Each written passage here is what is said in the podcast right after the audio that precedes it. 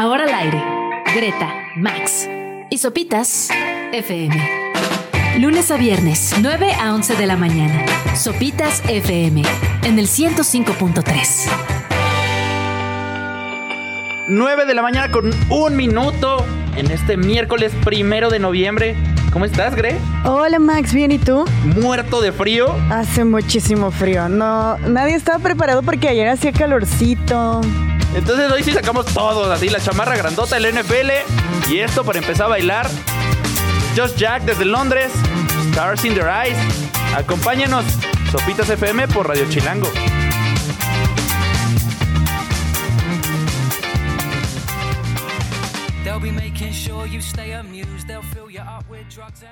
Ahí escuchamos a Just Jack, la canción es Stars in Their Eyes, muy del nuevo milenio, ¿no? Así muy principios del nuevo milenio.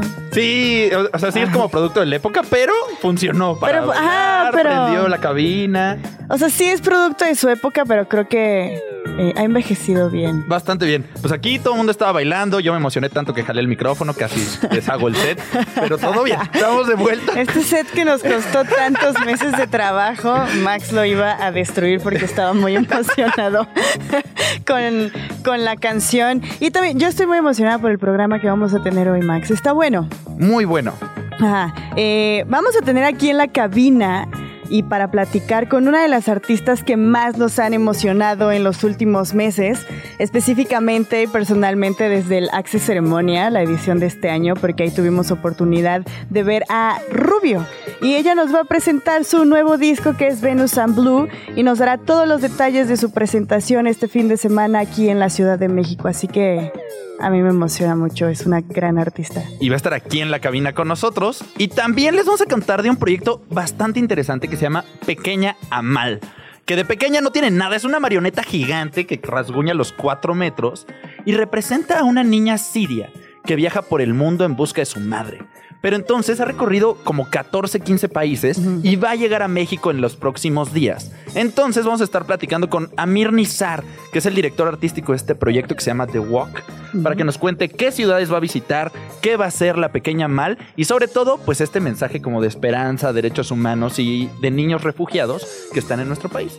La idea nació como en 2015, ¿no? Cuando la crisis de refugiados, eh, específicamente en Siria, como que empeoró, ¿no? Exacto. Y desde entonces ha estado dando vueltas por el mundo y ahora va a venir a México y particularmente va a llegar por Tijuana. Ah, ok, va a, estar- ser todo un recorrido. Ajá, va, va a caminar un chorro. Bueno, no camina, la van a estar cargando Sí, un sí, chorro, sí. pero es un proyecto súper interesante que va a terminar aquí en la Ciudad de México en los próximos días. Greta, Max y Sopitas en el 105.3 FM. Oye, Max, eh, el pasado 26 de octubre se estrenó en cines, en cines selectos, la última película de David Fincher, que se llama The Killer. Está protagonizada por Michael Fassbender y como su título lo indica, eh, interpreta a un asesino a sueldo que cuando realiza un trabajo algo sale mal y empieza como una cacería internacional en la que debe de llegar como a un objetivo para evitar que lo maten a él. Ok. Ajá, es como... Se ve re buena. Ajá, es se desanque, se, eh, se desencadena el caos total y todo. Y por ese estreno, que aparte va a llegar a Netflix el 10 de, de noviembre, David Fincher ha estado dando un montón de entrevistas. Ok. Pero hace cuenta que David Fincher es un... am, no sé cómo describirlo, pero es un señor como muy, eh, muy serio, no habla mucho, como que habla del cine de manera muy rígida. y en ok, o sea, varias es de pocas palabras. Ajá, y en Ajá. varias entrevistas ha dicho que no le gusta hacer cine. O sea que Ah, caray. es muy bueno haciéndolo, pero no lo disfruta. Se estresa mucho, se obsesiona con los detalles. O sea, es un proceso que, que le cuesta mucho trabajo a pesar de que es de que es muy muy bueno. Y lo lleva haciendo como 25 años, ¿no? Pero también. Sí, sí, sí. Ajá.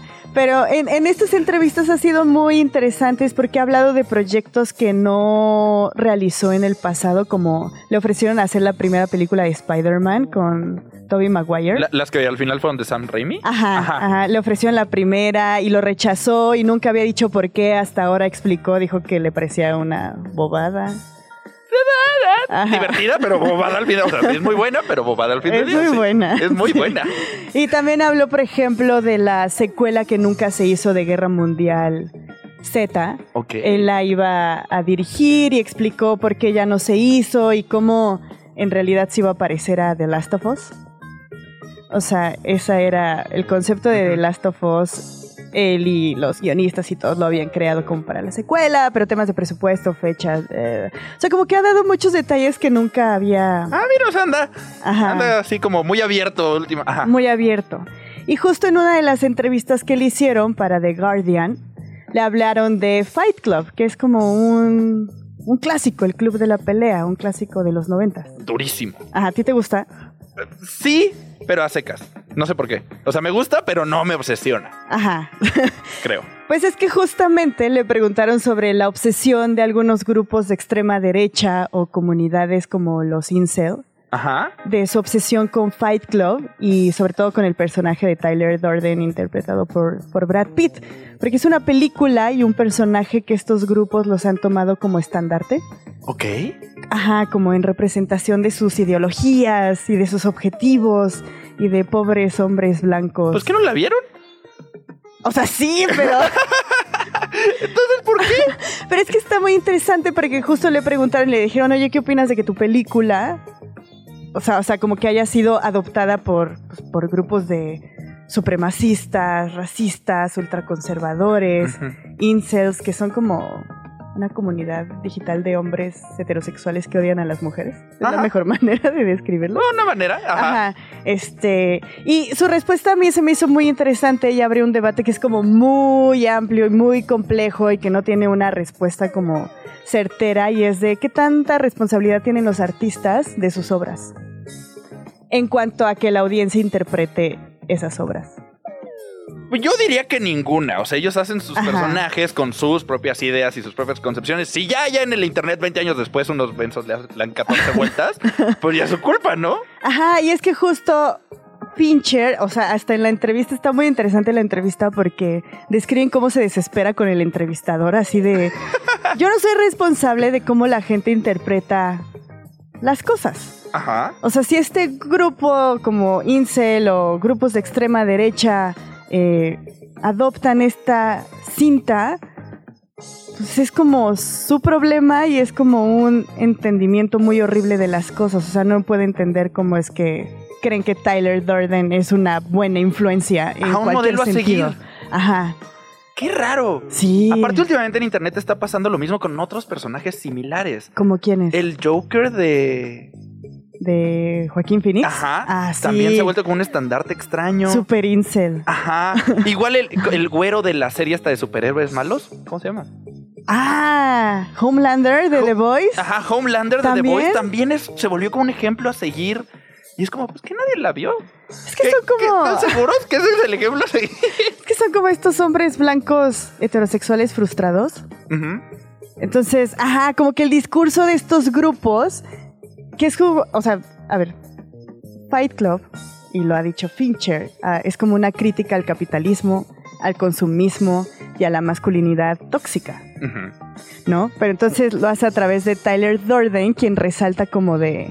Hay un discurso en la película, que no sé si te acuerdas, como cuando está presentando el Club de la Pelea, y dice, veo aquí a muchos hombres blancos con mucho potencial y la sociedad no les ha permitido alcanzar ese potencial. Ajá, o sea, eso es como, pero pues obviamente es una crítica. Ajá, uh, era al revés. ¿No? Ajá, pero ellos lo toman como, sí, sí, sí, sí, sí, pobres de nosotros. Ok. Ajá. No, pues a ver ahora qué pasa con The Killer, a ver cómo le entienden en unos años. A ver cómo le entienden, sí. Sí, pero a- a- se me hizo muy, muy, muy, muy, este, muy interesante esta entrevista. Y como decíamos, eh, es un debate muy amplio, o sea, de la responsabilidad de los artistas. Yo creo que los artistas deben de tener responsabilidad sobre sus discursos, Ujú. más no se pueden hacer responsables de la interpretación de la audiencia. Sí, creo que estoy de acuerdo contigo. Creo que va por ahí ya. O sea, tú haces tu mensaje con tu propio discurso, con tus ideas. Si ya estás diciendo tonterías, pues es tu culpa. Ajá. Pero si luego alguien más lo interpreta distinto, pues ya. Ni modo. Pues es que son millones de espectadores, ¿cómo te vas a hacer responsable de cada uno si cada uno tiene su contexto? Y sus ideologías y su manera de ver las cosas y sus experiencias, o sea, no te puedes hacer responsable. Pero si tu discurso busca manipular a ciertos espectadores, ahí es cuando sí hay una responsabilidad, como las películas propagandísticas. Claro, ahí sí, Ajá. eso sí, tiene la culpa. Ajá, Ahí sí te tienes que hacer responsable. Pero no te puedes hacer responsable de la interpretación. Eso. Ajá, Ajá. o como los que hacen una canción y ya le pegó y de repente termina en un meeting o de eslogan de campaña de quién sabe qué político. Entonces, Ándale. ¿Yo qué culpa? que terminan demandados así porque Trump utilizó, no sé, una canción de...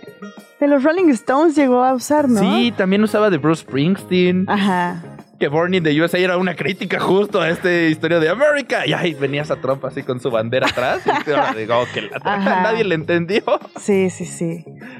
Pero sí, está, está, está interesante el tema Un gran debate. y lo que dijo, lo que dijo Fincher. Buen momento para ver otra vez todas las cosas de Fincher, además. Sí, aparte hay varias que están disponibles en plataformas de streaming.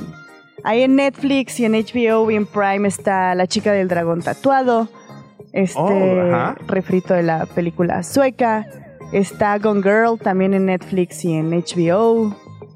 También el curioso caso de Benjamin Button está disponible. Creo que Fight Club no está. ¿No está? Ajá. Ajá. Viene The Killer el 10 de noviembre. The Killer llega ajá, a Netflix el 10 de noviembre, ahorita está en cines. Este... Mindhunter, esta serie de Netflix. Ah, Mindhunter. Le deberían de preguntar de Mindhunter. Pero ya dice, ya está harto. Ya sabes, es como. Ay, es que esa, esa no debió haber sido cancelada. Sí. No se lo merecía. Yo soy muy fan de la primera temporada. Ajá. Me parece así espectacular. La segunda, como que. Ya, ya no conecté tanto porque se enfoca en el caso este como de Atlanta, ¿no? Ajá. Del asesino de niños afroamericanos. Sí. Ajá, como que se enfoca más en un solo caso que en que en varios. Pero entonces yo soy muy fan de la, de la primera temporada, me parece espectacular. El soundtrack es, Genial. es genial, el elenco, cómo se desarrolla esta parte de psicología del FBI. Ajá. Sí es el FBI, ¿no? Mindhunter. Ah, sí. Es Ah, pues ya, está- momento. ya salió el plan hoy para la noche fría. Listísimo. Ajá, aparte, digo, para mí Fincher es como un... Sus películas son comfort movies. no sé Muchos colores, muy padre todo. Seven también está disponible. Ah, Seven. No, ya. ¿Cuál es tu favorita de Fincher? Así de las que has visto. Seven yo no he visto todas, mucho. yo no he visto Alien 3. Ah, yo tampoco. Ajá. Seven me gusta mucho. Seven. Ajá, Seven es la mejor. No me gusta tanto como te gusta a ti, pero sí me gusta bastante. Yo así, toda emocionada viendo, viendo Seven. Pues ahí está. Entonces, esas son las palabras de David Fincher de Fight Club. Si la ven, hablen de ella, no, no se queden callados, nomás viendo lo que leyeron en internet. Sí. No Vuélvanla a ver. No se rapen después de verla. Radio Chilango. Y ahora sí, estamos muy emocionados porque como lo prometimos desde la mañana, ya está aquí en la cabina con nosotros Franz Traub, que probablemente han escuchado como Rubio también. Hola, buenos días. Gracias por acompañarnos, ¿cómo va todo? Un placer, todo bien, muy bien. Feliz de estar volviendo aquí a los Méxicos. A los Méxicos. Ya que ya nos estabas diciendo fuera del aire que ya es, ya es tu casa. Sí, la siento en mi casa. Estoy muy contenta de vivir acá y que me, me estén recibiendo tan amorosamente también. Eso no en todos los países sucede, así que me siento muy agradecida. Es que México, Latinoamérica son como lugares muy cálidos para Sí. eso, ¿no? La recepción de los artistas siempre es Sí. como. Suena cliché cuando les preguntan a los artistas así de la mejor audiencia. Casi siempre dicen así. México. Ajá, es Gracias, México. Es verdad, México. Tienen algo especial ustedes que quizás no se dan cuenta, pero tienen un cariñito, una amorosidad muy amorosa. Ajá, muy Sí, particular. muy particular. sí. Pero sí, pero justo y, y es eh, genuino cuando decimos que nos emociona mucho porque al menos yo tuve oportunidad de verte en el Access Ceremonia y desde ahí me volví eh, muy fan. Oh, muy fan de Rubio. Entonces nos emociona mucho y estás aquí para hablarnos de varias cosas. Uno, para empezar, es de tu nuevo disco, el tercer disco este, de, de estudio eh, que sacas. Eh, salió el pasado 17 de octubre. Sí, hace poquito. Casi Ajá. todos mis discos son Libra, todos salen en octubre. Ha sido mucha coincidencia. Eh, y claro, es mi tercer disco llamado Venus and Blue. Ajá. Y un poquito eh, estaba como leyendo, viendo algunas de tus entrevistas y el título representa como esta dualidad. ¿No? que existe en todas partes, en las personas. Generalmente asociamos el blue como con la nostalgia, la melancolía, y estaba pensando así antes de escuchar el disco, dije, bueno, Venus es como un poquito más cliché, lo asociamos más a lo Ajá. femenino, pero después de escuchar el disco es como, No, Venus es la representación como de lo pasional, Sí, de lo Lo energético. energético, la intuición. Ajá. Tiene como otros colores también. Cuando uno incluso ya dice Venus, te lleva a otro espacio y Blue te lleva a otro espacio. Yo soy muy Blue, por ejemplo. Mí me caracterizo por ser una persona muy Blue. Pero necesito el Venus en mi vida también. Entonces, eh, siempre me imaginé este disco muy dual. De hecho, por coincidencia, fue que justo es B corta y B larga. Eso fue coincidencia. Y, y hay cinco canciones muy Venus y cinco canciones muy Blue también. Genial. Y, y Venus and Blue también viene acompañado de un cortometraje, un video que está Sí. increíble que se llama Nacimos Llorando. Sí, es como mi primera película. Bueno, este disco es muy cinematográfico, ese era como eh, el puntapié de, de todo lo imaginario. Yo siempre cuando in- invento un disco, eh, siempre le pongo el título primero y ahí empiezo como a, a defragmentar el concepto. Ujú. Y este yo quería que fuera como muy película todo. Los, los primeros singles también tienen videos muy peculiares, muy cinematográficos. Eh, yo como imagen me desaparezco un poco siempre en todos los otros discos o, o la foto, todo, en los videos. Siempre yo estaba muy presente y en este disco ni estoy, que me encanta. Eh, quería que fuera película, que tuviera algo que decir, sobre todo hoy en día en el mundo tan de sobreinformación y tanta cosa que existe. Quería que este disco fuera para que la gente se detuviera un poco a pensar, a reflexionar. Y si uno tiene la, la posibilidad de hacer un videoclip, dije, bueno, tengo la posibilidad de hacer un videoclip, entonces quiero eh, decir algo, quiero que la gente piense, que la gente le llegue al corazón, que se emocione. Y nació Nacimos Llorando, que es un cortometraje, una película, em, que trae dos canciones del disco y otras más camufladas también como más incidentales. Em, y es, es hermosísima, es una película muy buena, no sé si Cañón. la pueden Ajá. ver ahí. No es apta para TikTok, digo yo, porque hay que darse el tiempo. Sí. eh, no es así, ah, la voy a ver rápido el celular, no. es como, date el tiempo, tiene un diálogo precioso al principio. Entonces, tenía ganas de eso, como de que la gente se diera el tiempo también para ver las cosas. Como una narrativa visual muy metafórica, o sea, Ajá. no, no es tan literal. Y a mí eso creo que es lo que más me gustó del corto, que tiene como esta intro que te presenta la historia de un, historia, para que entiendas. de un amor que no se puede reconocer y ni siquiera no es que no se pueda reconocer en público, sino que no te la puedes reconocer tú mismo, mismo. por miedos, eh, tabúes, machismo, mucha violencia también, o dónde te encuentras geográficamente. A veces naciste en un pueblo y que la homosexualidad o tus sentires, lo que sea, no pueden ser expresados por muchas creencias, religiones, qué sé yo. Entonces sí, quería como abarcar temas que son muy necesarios de hablar hoy en día también. Y también lo quise abarcar como de un lado, también seguimos hablando de la dualidad, que hay una historia de dos hombres, que hay una testosterona muy fuerte en el video, eh, pero también hay un lado femenino muy lindo, que es la contención familiar, la mamá. Creo que las madres ahí son muy importantes también para todas las personas. Sí. Eh, lo femenino, como la contención. Ahí creo que aparece Venus también. Ujú. Entonces, ahí como que se forma mucho lo dual.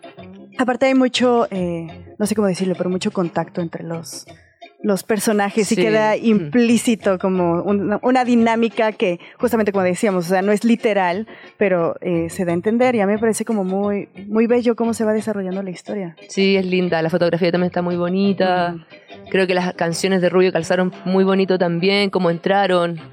Fue un trabajo que no nos demoramos, fueron cinco días de rodaje, lo fuimos a grabar a Tlacotlalpan, Ok. 45 grados de calor, como 100% de humedad. Eso no se nota en el video, pero sufrimos, sufrimos mucho, muy lleno de mosquitos. O sea, fue adversidades igual. Nunca había estado en un rodaje como tan adverso como por el clima, igual. Sí, está increíble. Y ese es Nacimos Llorando, que es, ¿no? Ya decías, un, como un cortometraje, una película, Ajá. que tienes que tomarte tu tiempo. Pero me llamó mucho la atención ahorita que hablabas de internet, estaba revisando tus redes sociales y así. También estás sacando unos videos verticales que se llaman haiku, Sí, que, que es otra manera, ahora sí que dualidad, de ver el Ajá. internet o de ver cómo compartes música en video en esta época. Sí, bueno, a mí, para mí Rubio es como una excusa para crear un mundo imaginario. Creo que es, es muy lindo eso de tener un proyecto musical, porque uno puede crear una historia paralela, un, un imaginario muy lindo para la gente, para uno mismo también. Y claro, como el disco como es cinematográfico y yo no estoy tan presente, quise hacer como qué pasa con el lado íntimo de estos haiku, que son como de los cuatro singles que saqué con el disco. Eh, son como cuatro versiones para, distintas.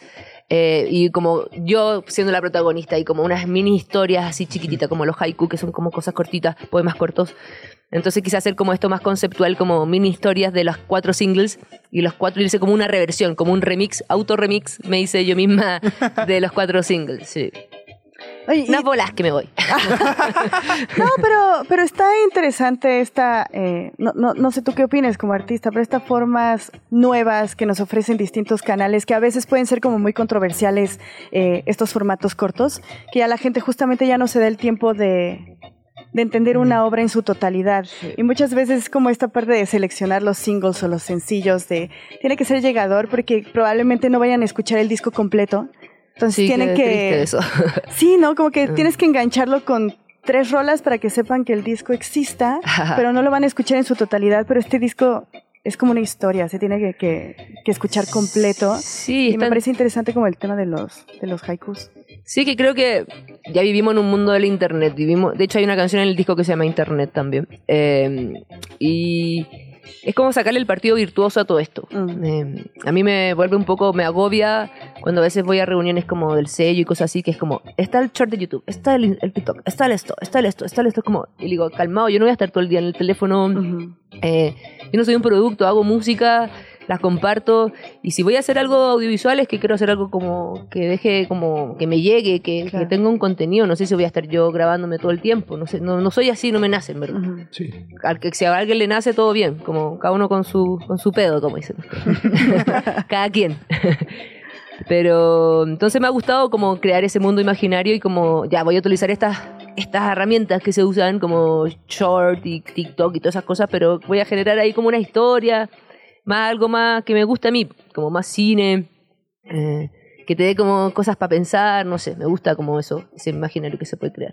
Y de, o sea, de todos estos eh, procesos creativos y con esta idea como base que tenías en mente de hacerlo como más cinematográfico. Por ejemplo, para Nacimos Llorando, ¿se eligieron primero las canciones y de ahí partió la creación de la historia? ¿O fue la historia y así decidieron incluir estas dos canciones, además de las otras que están como para, como el soundtrack del, del sí, corto? sí.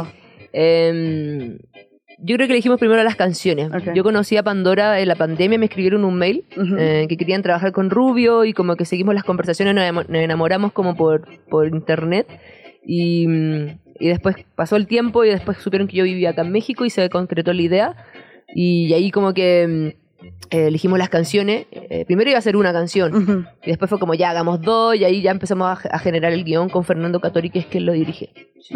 Estamos platicando con Franz Traub de Rubio sobre su nuevo disco Venus and Blue, sobre los sencillos, sobre cómo compartir música. Y hablando de música, pues vamos a poner una. Esta es Lo que no hablas. ¿Quieres? ¿Nos cuentas un poquito de lo ¿Ya? que no hablas? Sí. Por favor. Eh, bueno, esa canción es una de las primeras que compuse. eh, mezcla mucho la música clásica con la electrónica. Es como una canción bien experimental, pero después viene un coro bien emotivo, bien íntimo.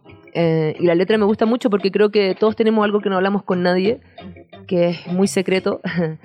y, y espero que mejores de eso que no hablas con nadie. Como que con esa frase, a mí me encanta la frase del coro porque tantas cositas que guardamos, pero ojalá sea sano y como no nos enfermemos a través de esos secretos. Pues qué mejor presentación. Eso es lo que no hablas de Rubio, de su Venus and Blue. Sigan en Sopitas FM.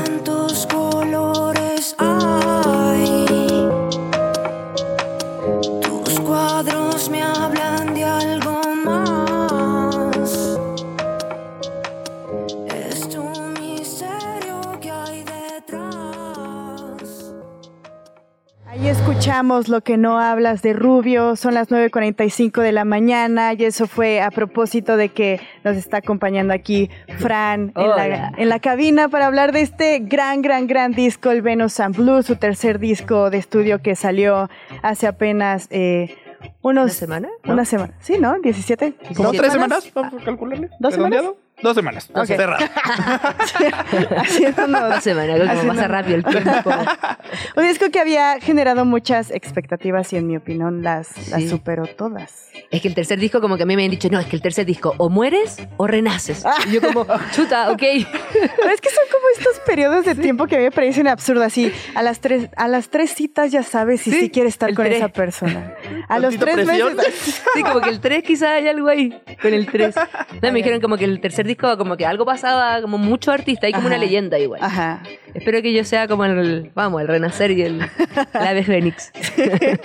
lo, lo que sigue. Y, oye, ah, justo eh, hace rato antes de ir a, escuchar lo que no hablas, estamos hablando como de estos formatos y demás. Y aquí en sopitas.com, estoy segura que Max, yo personalmente, somos muy fan de todas estas sesiones como acústicas que se suben eh, a, a YouTube generalmente como KXP y todas esas.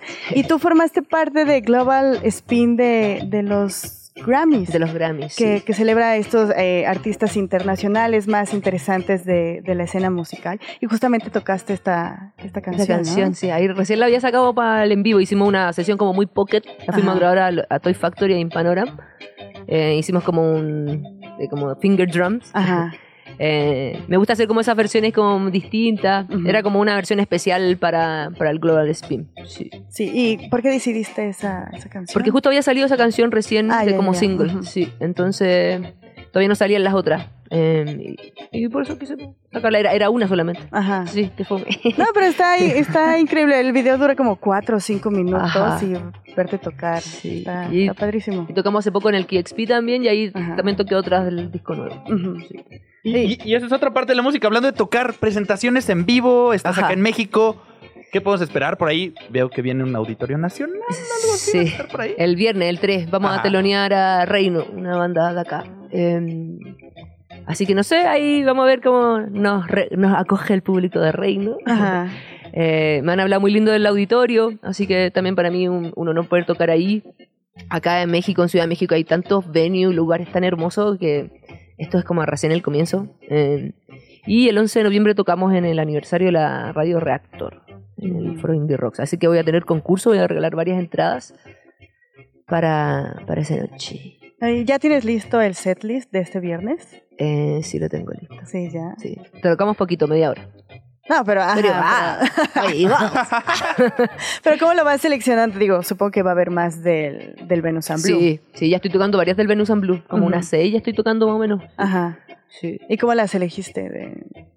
Voy a eligiéndolas como de repente como ahora estoy en un formato dúo que me está muy interesante. Yo estoy tocando ba- bastante guitarra, yo no tocaba nunca guitarra. Mi, mi debut fue en el KXP ahora hace como un mes atrás.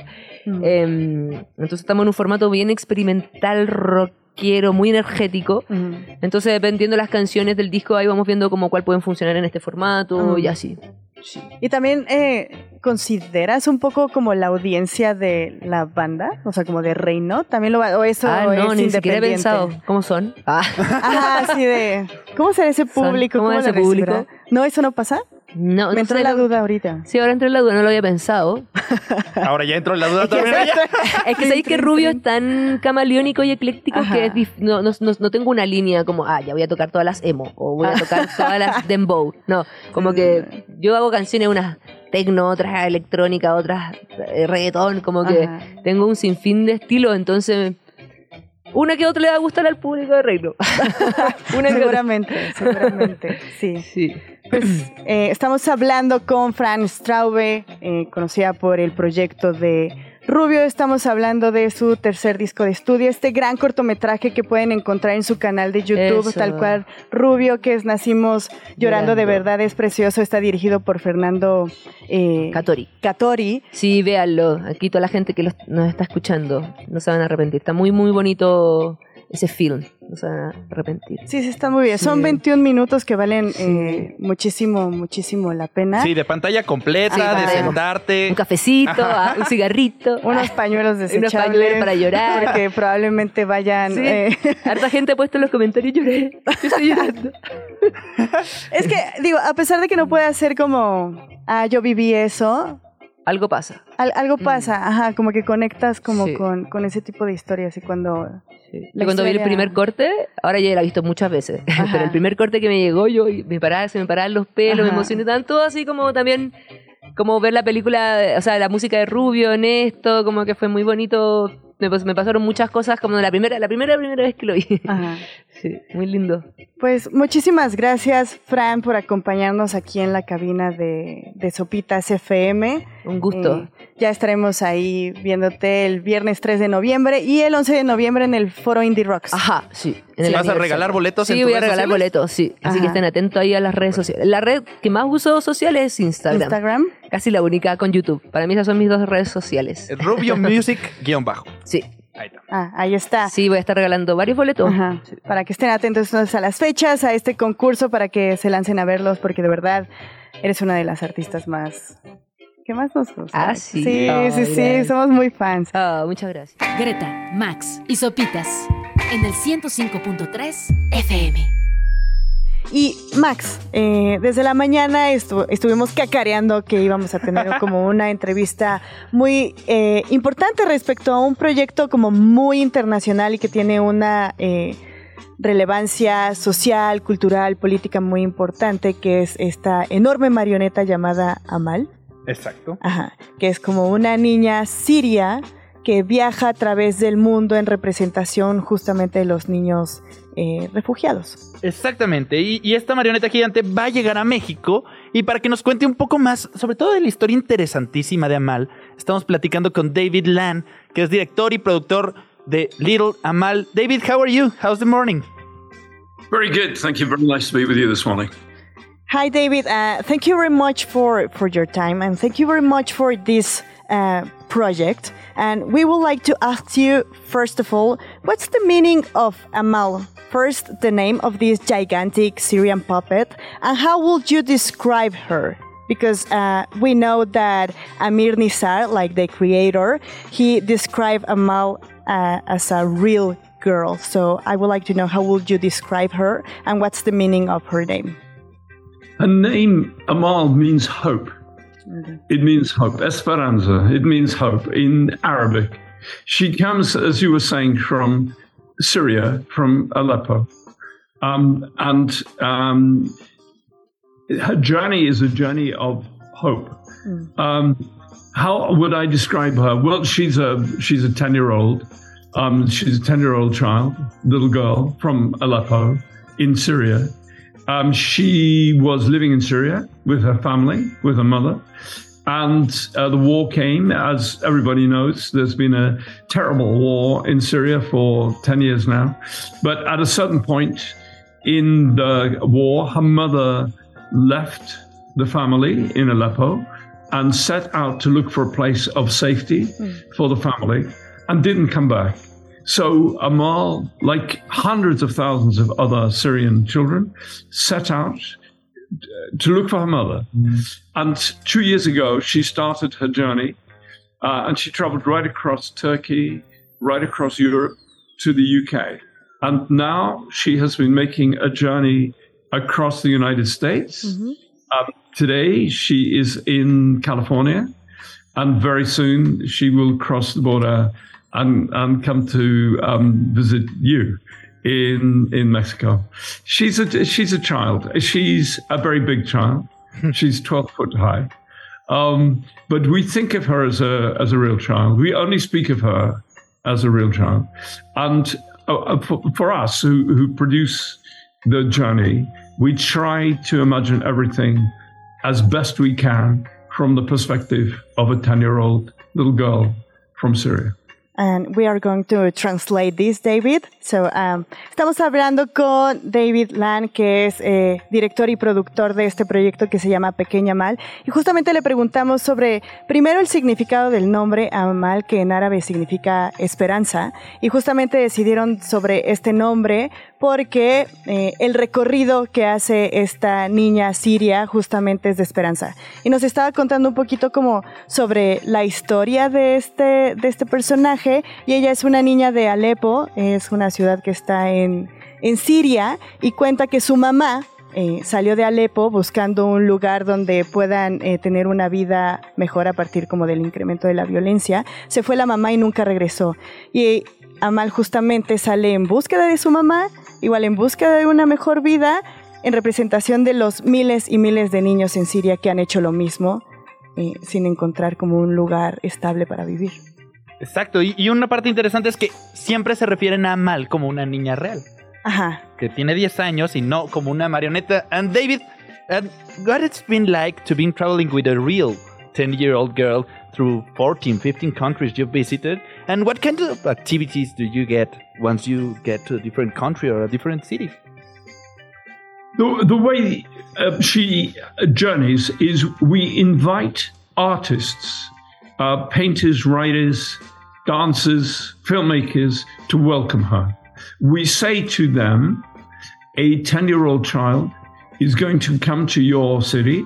She will be very tired. She's walked very far. She may be a little bit frightened. How will you welcome her?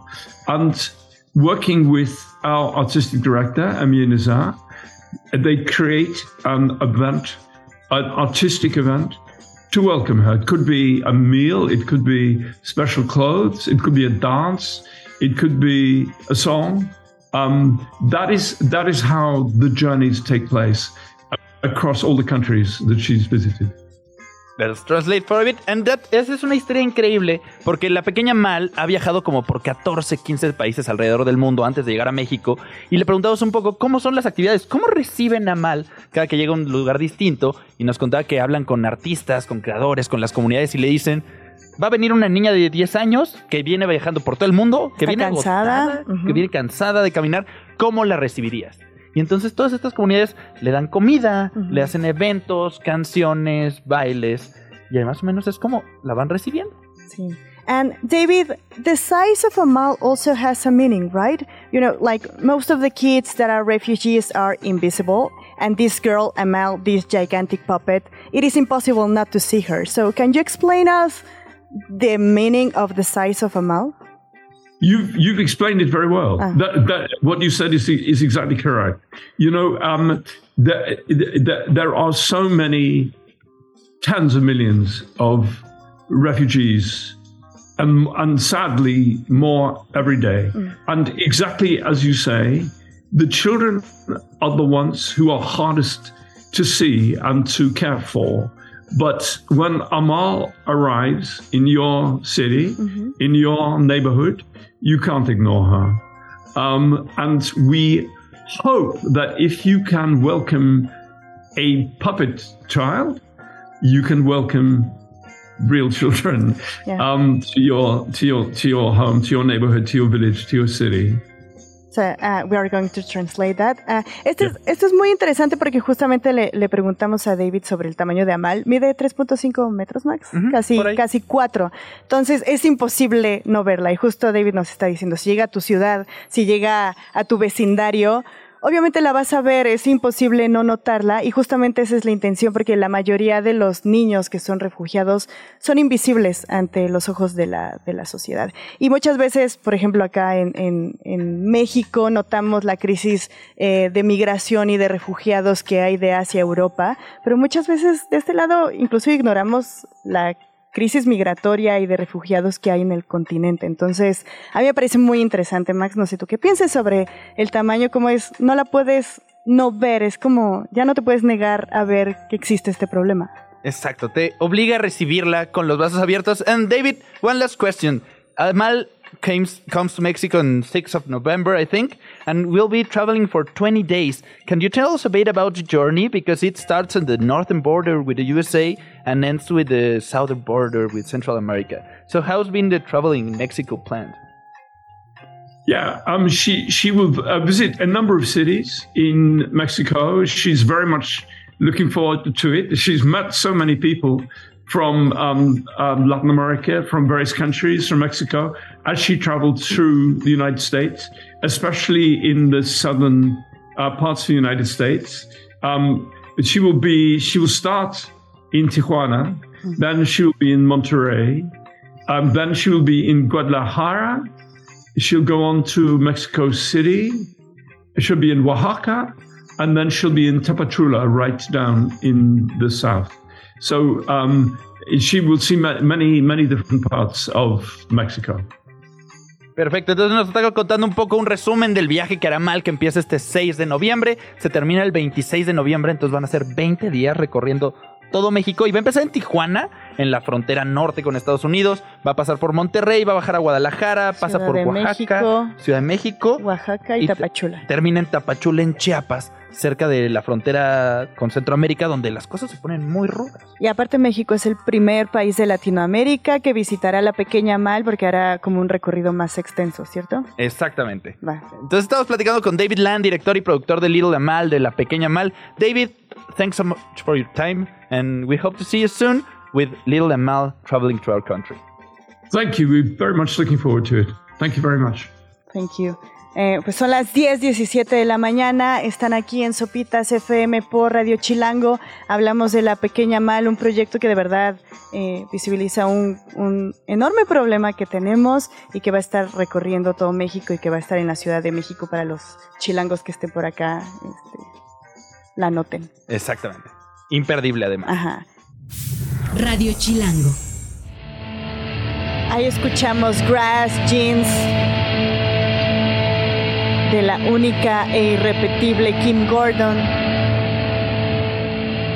quien estuvo el año pasado en la edición del Corona Capital y esperemos vuelva pronto, pero sin los fans de Miley de por medio. sí, estuvo bien feo, Max. Están muy divertidas todas esas historias de corona. Es que fue una pesadilla, en serio. O sea, yo fui a ver un ratito a Kim Gordon y estaban ya las y los y les fans de Miley y empezaron a gritar Miley mientras estaba cantando Kim Gordon y es como, es súper innecesario, ¿sabes? Ajá. O sea, sabemos que es un festival, que no es escenario exclusivo para el artista que quieras ver, entonces respeta a los otros. Exacto. Sí. Ah, se mancharon. Sí, Pero sí luego llegó feo. Idols y les repartieron codazos, entonces ahí como que se pusieron a mano. No, es que también estuvo muy raro porque yo soy muy fan de idols y siempre ar- arman el crowdsurfing. ¿Sí se llama así? Ajá. Sí, No, ¿no? sí. ¿No? ¿Sí? Sí. ah. Se avientan al público, pues. Ajá, sí, como el slammy, eh, ¿no? Y nomás no, no respondió nunca a la audiencia. Y es una banda súper energética y, o sea, sus canciones te obligan como a ponerte Ajá, a, perder el control. ajá, furioso y nomás no. Entonces también la banda se apagó. Ok. Y al final el vocalista, no me acuerdo cómo se llama, hasta dijo así como, sé que ustedes no son nuestros fans.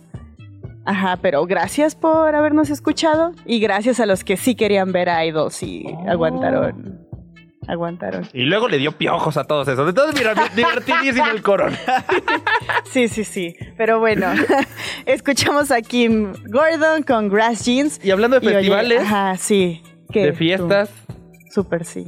de, de conciertos que se vienen, ayer todo mundo se le cumplió Kendrick Lamar en la CDMX. Ajá, sí, eh, se confirmó el primer headliner, el máximo headliner. Su majestad headliner para el AXE ceremonia de 2000. eh, AXE ceremonia de 2024, este, que es Kendrick Lamar. Y justamente como dices, Max, es la primera vez que va a estar en la Ciudad de México. Ya estuvo alguna vez en México, pero fue en Monterrey porque fue headliner del Hello Festival en 2017, creo. Ah, ya tiene un rato. Seis Ajá. años, ajá. Y cada edición de Pal Norte y no sé qué otros festivales en el norte, y cada vez que anunciaban ceremonia acá, la gente pedía a gritos que fuera Kendrick, pero nomás no se armaba. Hasta ahora 2024. Y ahora sí es va a estar aquí Sí. el 23 y 24 de marzo en el Parque Bicentenario. Todavía no se sabe ni qué día toca, No, mucho menos no, qué no. horario. No se sabe nada más del ceremonia. Pero, pero fue, me parece que fue una gran movida del festival, porque pues, au- aunque esté solito Kendrick Lamar, así el único headliner, ya vale Ya- la ya pena. su- Ajá, ya valió la pena. Aparte en esta gira que trae es donde trae la, la corona de espinas de que Stephanie o Swarovski o una cosa así que Ajá. vale como chorrocientos millones de dólares. Que se la lleve con cuidadito. Aguas en el aeropuerto, vaya a perder la maleta, ¿verdad? Ahí en el aeropuerto, como si de camino a su hotel al Parque Bicentenario no hubiera peligro. Si Maussan puede llevar unos aliens al Congreso, él puede llevar una corona. ¿Quién se va a querer robar pasteles con forma de alien? ¿Quién? no había ningún peligro ahí. Pero y tú sí, ya balconeaste la corona directo. A ver. es que ya saben, Kendrick eh, Lamar es muy conceptual, todas sus presentaciones, o sea, todos sus discos son muy conceptuales, cuentan una historia, eh, todos sus eh, performance también eh, tiene como un significado y demás, y ahora trae esa corona como de espinas. Con el Mr. Morale and the Big Steppers. Ah, sí, sí, Exacto. sí, sí, sí, sí. No Lo lo tuve que googlear, la neta no me lo sabía. ¿Para qué, pa' qué les miento? Ajá, pero ahí va a estar. Entonces ahí por ya, ya, obviamente por las fechas, ya los rumores indican que pues se va a ir al norte del país a otro festival. A otro festival. Y Ajá. la de. Si no queremos andar viajando por todos lados, Ajá. la preventa del ceremonia empieza mañana. Ah, ya es mañana, el 2, 2 de 2 noviembre. de noviembre. Sí. Aparte parece como si fuera concierto solito de él, ¿no? La imagen. Digo, Kendrick Lamar vende, este, vende solito. Pero aparte es algo que el ceremonia ha estado haciendo, lo cual a mí me parece muy genial porque el hip hop, el rap es un género complicado, por decirlo de alguna manera, en México. En el norte del país sí es muy escuchado, pero ya como para acá en la capital sí conocemos a los exponentes, pero no es como... Solitos se les complicaría, Ajá, no sé Generalmente por qué. no los traen, si te das cuenta. Entonces, Ceremonia trajo a ASAP Rocky hace A dos Travis años. Scott. El año pasado fue Travis Scott y ahora este año es Kendrick. Ah, no, van bien. Ajá, van bien. ¿Quién podría ser el próximo año? Mocos. Ay, pensé que ibas a decir. No, pero se me complicó. Es que, Mocos. ajá, alguien como. Yo, ¿quién es o sea, ese? o tendrían que irse medio retro. Así, cuentan el Butan Clan. No, no, no se me A Usher. Ay, sí. No. Aprovechando que va a estar en Ah, el- Ese Super Bowl sí va a ser el mejor momento para ir al baño. Nadie lo va a pelar, pobre Osher. Espero que nos calle la boca, Usher. Ojalá que Con sí. sus pasos de baile. Porque si no va a sonar aquella que tenías en el tono monofónico de tu, tu, la de yeah, yeah, Esa. yeah. Y es todo lo que va a sonar. Greta, Max y Sopitas en el 105.3 FM. Oye, Max, eh, te iba a preguntar así como, ¿tú qué opinas? No, no, no, no. Pero ¿alguna vez escuchaste del movimiento Free the Nipple o Libera el Pezón? Era una onda que se andaba armando rudo en Instagram, ¿no? Ajá, sí. Es como un movimiento, yo no me atrevería a decir feminista, pero sí es como un movimiento eh, asociado a las mujeres, que es como quitarle este, como esta etiqueta de vergüenza a que se te marquen los pezones Ok. o se te vea un poco más como el pecho, ¿no? Ajá. Como mujer. Porque generalmente cuando se marcan y todo eso, te voltean a ver como si con un chorro de morbo y hay muchas críticas y es tápate, que no tienes frío, ya Ajá. sabes, o sea, como todas esas cosas, ¿no? Eso tiene como un par de años. Un, un ratito, igual, ajá, porque me acuerdo mucho de lo- del movimiento en Instagram, porque Instagram, sí, el pezón es de mujer, lo bloquea, pero si el Ajá. pezón es de hombre, aunque se ve idéntico, Ajá. no lo bloquea. Sí, de hecho, hace un par, tienes razón, hace un par de años, Almodóvar estrenó Madres Paralelas y uno de los pósteres de la película era un pezón Ajá. y se lo banearon. Ok. Y fue como, mm, es un póster artístico, está promoviendo una película, es un pezón. O sea, ¿cómo saben que no es un pezón de hombre? Ajá. Ajá, o sea, no sabes. traía Ajá, no sabían. Obviamente sí era un pezón de mujer, pero es como un, si a un hombre se le ven los pechos en una foto, nadie dice nada, pero si se le ve a la mujer es como, ¡ih! Tápense los ojos. ajá. Pero Kim Kardashian está planeando hacer algo al respecto. De todas las personas que esperábamos, Kim Kardashian no era una. Pero ¿sabes qué es lo chistoso? Que ni siquiera es como una conversación respecto a este movimiento, sino que tiene que ver con el cambio climático en su cabeza. Es una pachanga. A ver, la cosa es esta. A través de su marca de lencería, Skims, que la verdad es muy buena. Ok. O sea, son. Tiene, eh, obviamente, ropa interior, eh, vestidos, fajas y demás. Y es una muy buena marca. Son como marcas moldeadoras, cómodas. No te, o sea, no te marcan la piel. Ajá, Está no terminas con la varilla en la costilla, Ajá, nada. Está muy pensada para la comodidad. Y es una marca que ha sido calificada, o sea, tiene muy buenos reviews y demás. Entonces, bien por Kim Kardashian, por su marca, pero sacó justamente un brasier que tiene marcados los pezones. No tus pezones. Los pezones, Unos. ajá, unos ahí en el bra. ¡Qué raro! Ajá. Entonces yo, yo cuando lo vi dije, mmm, qué extraño, porque aunque exista este movimiento de Free the Nipple, aún así existe como vergüenza y morbo hacia cuando se le marcan los pezones a las mujeres a través de la ropa, ¿no? Entonces, como que yo dije, "Mm, esto es muy raro, pero me metí a leer como el comunicado y tiene que ver con el cambio climático, según ella. ¿Por qué? A ver, se están calentando los polos, se están derritiendo, ya no va a haber calor, ya no va a haber razón por la cual se te ericen los pezones. O sea, es- nunca vas a volver a tener frío, entonces... Entonces, ajá, manifestémoslos a través de un bra. No, está muy conceptual su asunto. Sí, no está conceptual. No sé, es muy raro. Digo, que 1% de las ganancias en las ventas de este bra se van a ir como a asociaciones eh, sobre el cambio climático y que están luchando a favor del medio ambiente y demás. Ajá. Está cool, porque si vende un chorro, pero no sé, no, no se me hace que tenga sentido el... Como ya no va a ser frío porque todo se está calentando, pues pongámosle pezones al bra. Sí está rarísimo, ¿no? No tiene nada de sentido. No, Y por ahí Vogue se echó un clavado como la historia de la moda. Y resulta que ni siquiera es una idea nueva. es setentera, ¿no? En los 70 ya existían esas cosas. Tampoco les fue muy bien en ventas porque nadie sabía que existen. Entonces, a Ajá. ver, ¿qué pasa con estas cosas? Sí, no sé, digo... ah, A ver, a mí me causa un poco de conflicto porque Kim Kardashian no me parece una mujer que vaya a cambiar el mundo con estos bras. Pero ¿qué tal su hermana repartiendo así una lata de refresco? Una ¿Cómo no? Pero Kim Kardashian sí ha replanteado muchas cuestiones de estética, belleza y demás. Entonces, sigue siendo una persona con mucho peso, entonces lo que diga es tomado en cuenta, pero pues, ¿por qué dice estas cosas? no sé cómo decirlo. O sea, replanteó el, ah, como la estética de la belleza y los cuerpos femeninos que al principio fue bueno y fue muy elogiado como el cuerpo de las Kardashian, que eran como, pues no eran extremadamente delgadas, tenían curvas, entonces era como, no es necesario ser talla cero para sentirte sexy, Ajá. tener un buen cuerpo y demás, pero de unos años para acá fue de mini cintura, mini piernas, pero caderotas y es como un estándar de belleza muy imposible. Entonces, promueve como esa clase de cosas porque tiene mucho peso y su voz es importante y ahora quiere como fake the nipple.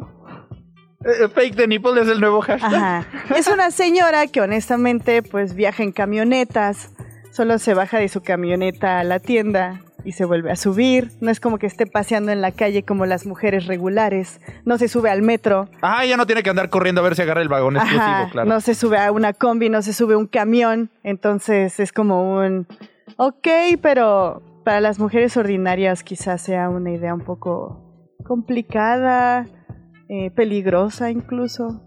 No sé. Por, por ahí hay varias, o sea, hay muchas historias como alrededor de esto, porque como dices, todo lo que dice Kim Kardashian está cañón. Y, ha- y hay alguien que dice como, ah, yo acabo de batallar con cáncer de mama. Mm. Y, y entonces esto podría ayudarme a sentirme...